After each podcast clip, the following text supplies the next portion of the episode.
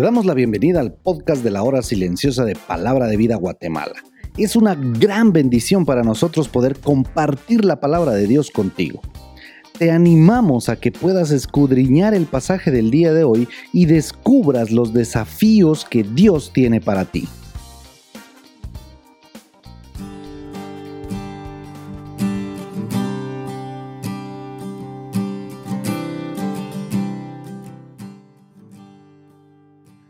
Servir a Jehová con temor y alegraos con temblor.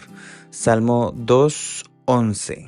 Buenos días mi querido que tomas un tiempo para escuchar este podcast. Gracias por siempre apartar un tiempo para escuchar y acompañarnos en el comentario de la hora silenciosa.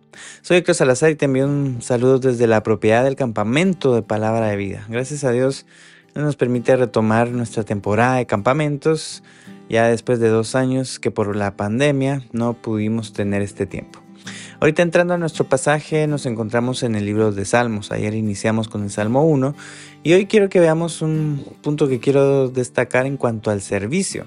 Aquí en Salmos capítulo 2, del versículo 1 al 12.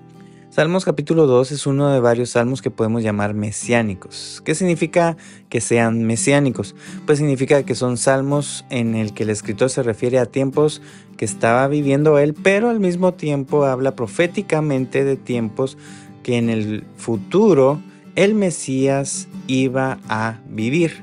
Entonces, así como este Salmo 2, tenemos también, por mencionar algunos, Salmo 22, Salmo 102, 98, Salmo 110 y otros más.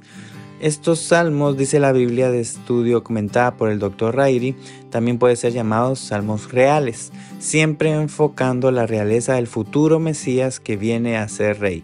¿Por qué digo futuro Mesías? Porque en el momento en que son escritos el Mesías esperado por el pueblo judío aún no ha venido a la tierra.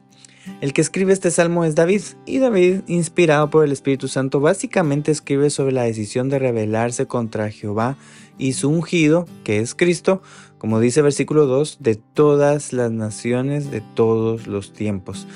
En ese sentido, del versículo 1 al 3 nos da la idea que los líderes, eh, las autoridades de las naciones ocuparán tiempo para pensar cosas vanas, para preparar guerra, con planes inútiles para pelear contra Dios. Luego del versículo 4 al 6 vemos cómo Dios, quien es el que mora en los cielos, toma una actitud. Dice versículo 4 que se ríe. Y claro, viendo esto como creyentes, la verdad da risa que el ser humano tenga el deseo de pelear contra Dios. Pero dice que Dios no solo se ríe, sino que también se burla. Esto me hace a pensar que a veces por nuestras necesidades Dios mejor se ríe de nosotros. Pero bueno, luego que Dios se ríe, Dios enciende su furor y su ira. Es como que decide un suficiente y pone o establece su rey para que enfrente al ser humano. Entonces del versículo 7 al 9 ya Dios habla con su rey que es Jesús, su hijo, y entabla una plática donde le confirma que él es su hijo y pone delante de él una propuesta. Él le dice, pídeme que te dé las naciones. Es como que Dios Padre solo está esperando que Dios Hijo le haga esa petición e inmediatamente Él se lo cumplirá. Ahora, lo interesante es que cuando el Hijo le pida eso a Dios Padre, será para, dice, quebrantarlas y para desmenuzarlas. Ahí está eso en versículo 9. Aquí esto pudiera quedar en sintonía con lo que pudiéramos leer ya sea en Apocalipsis capítulo 6 en cuanto a los sellos en el tiempo de tribulación o si no, en Apocalipsis 19 a leer respecto a la segunda venida de Cristo y su guerra de Armagedón. Ahora, tomando del versículo 10 al 12, yo aquí encuentro, en medio de todo este tema de rebeldía humana, es una muestra o una oportunidad de arrepentimiento que Dios da por su misericordia. Cuando Dios les dice a los reyes en versículo 10, sean prudentes, admitan amonestación, es como decirles, reyes, les advierto, actúen con sabiduría. En otras palabras, piensen. Versículo 12 les dice, honrad al Hijo, o sea, sométanse voluntariamente al Hijo de Dios para que no se enoje y perezcan, o sean destruidos.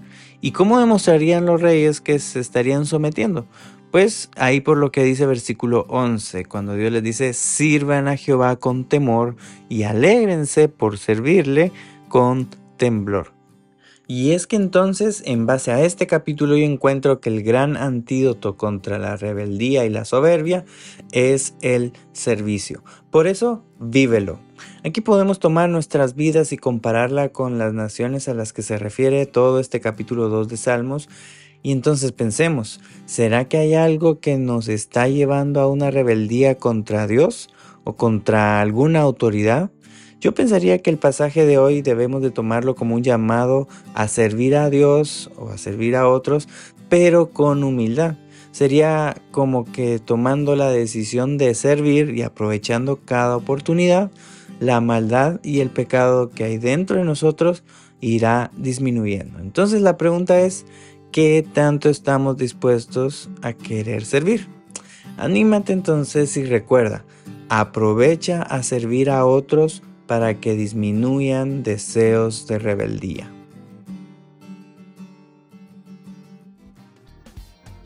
Queremos animarte a que puedas compartir este podcast con tus amigos y así poder crecer juntos en el conocimiento de la palabra de Dios. Síguenos en nuestras redes sociales para más información.